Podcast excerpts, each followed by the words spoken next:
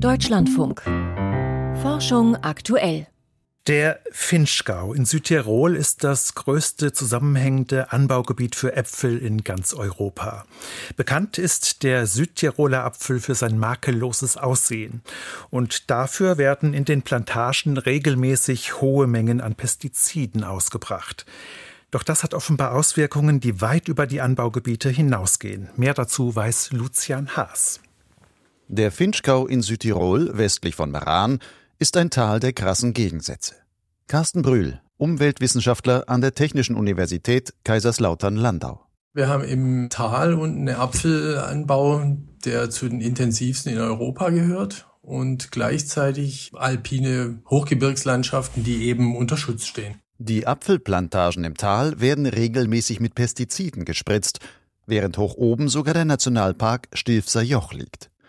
Könnte es sein, dass Pestizide aus dem Apfelanbau bis in die Schutzgebiete gelangen und diese gefährden? Carsten Brühl weiß von einer Studie von Insektenforschern, die eben beobachtet haben, dass Schmetterlingspopulationen auf den Bergwiesen mit der Zeit reduziert sind, dass die einfach abnehmen. Und dort wurde spekuliert, dass womöglich die Pestizide aus den Tallagen auf diese Bergwiesen gelangen können. Aber das ist eben noch nie untersucht worden. Carsten Brühl hat sich mit Wissenschaftlern der Universität für Bodenkultur Wien zusammengetan, um diese Wissenslücke zu schließen. Sie legten eine Messstrecke ins Tal. Von dieser stiegen sie an 13 Punkten vom Talboden auf 500 Meter Höhe bis zu mehr als 2000 Meter hoch in die umliegenden Berge. Alle 300 Höhenmeter entnahmen sie Boden- und Pflanzenproben, die sie später im Labor analysierten. Insgesamt fanden sie 27 verschiedene Pestizide in der Umwelt, darunter in fast der Hälfte der Proben auch Methoxyphenozid. Dieses Insektengift ist in Deutschland seit 2016 nicht mehr zugelassen, weil es umweltschädlich ist. Auf Wiesen, die jetzt irgendwie benachbart im Tal zu Apfelplantagen lagen, haben wir natürlich die höchsten Pestizidkonzentrationen, aber auch vor allen Dingen Anzahlen an Pestiziden gefunden. Aber was wir eben auch weniger erwartet haben, ist, dass man eben auch wirklich auf den höchsten Gipfeln äh, immer noch Pestizide gefunden hat.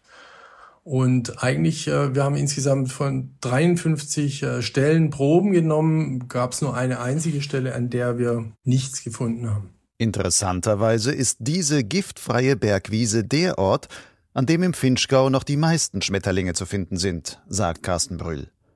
Ob hier ein direkter Zusammenhang besteht, ist schwer nachzuweisen. Die Konzentrationen einzelner Pestizidwirkstoffe, die auf den Bergen gefunden wurden, waren sehr gering. Ein Grund zur Entwarnung ist das aber nicht. Brühl verweist auf das Konzept der sogenannten additiven Toxizität. Ja, dann muss man eben alle verschiedenen Pestiziden aufaddieren und dann kommt man doch wieder plötzlich in den Bereich, wo es sogar ein akutes Risiko gibt. Ein solcher Giftcocktail muss die Insekten nicht direkt töten.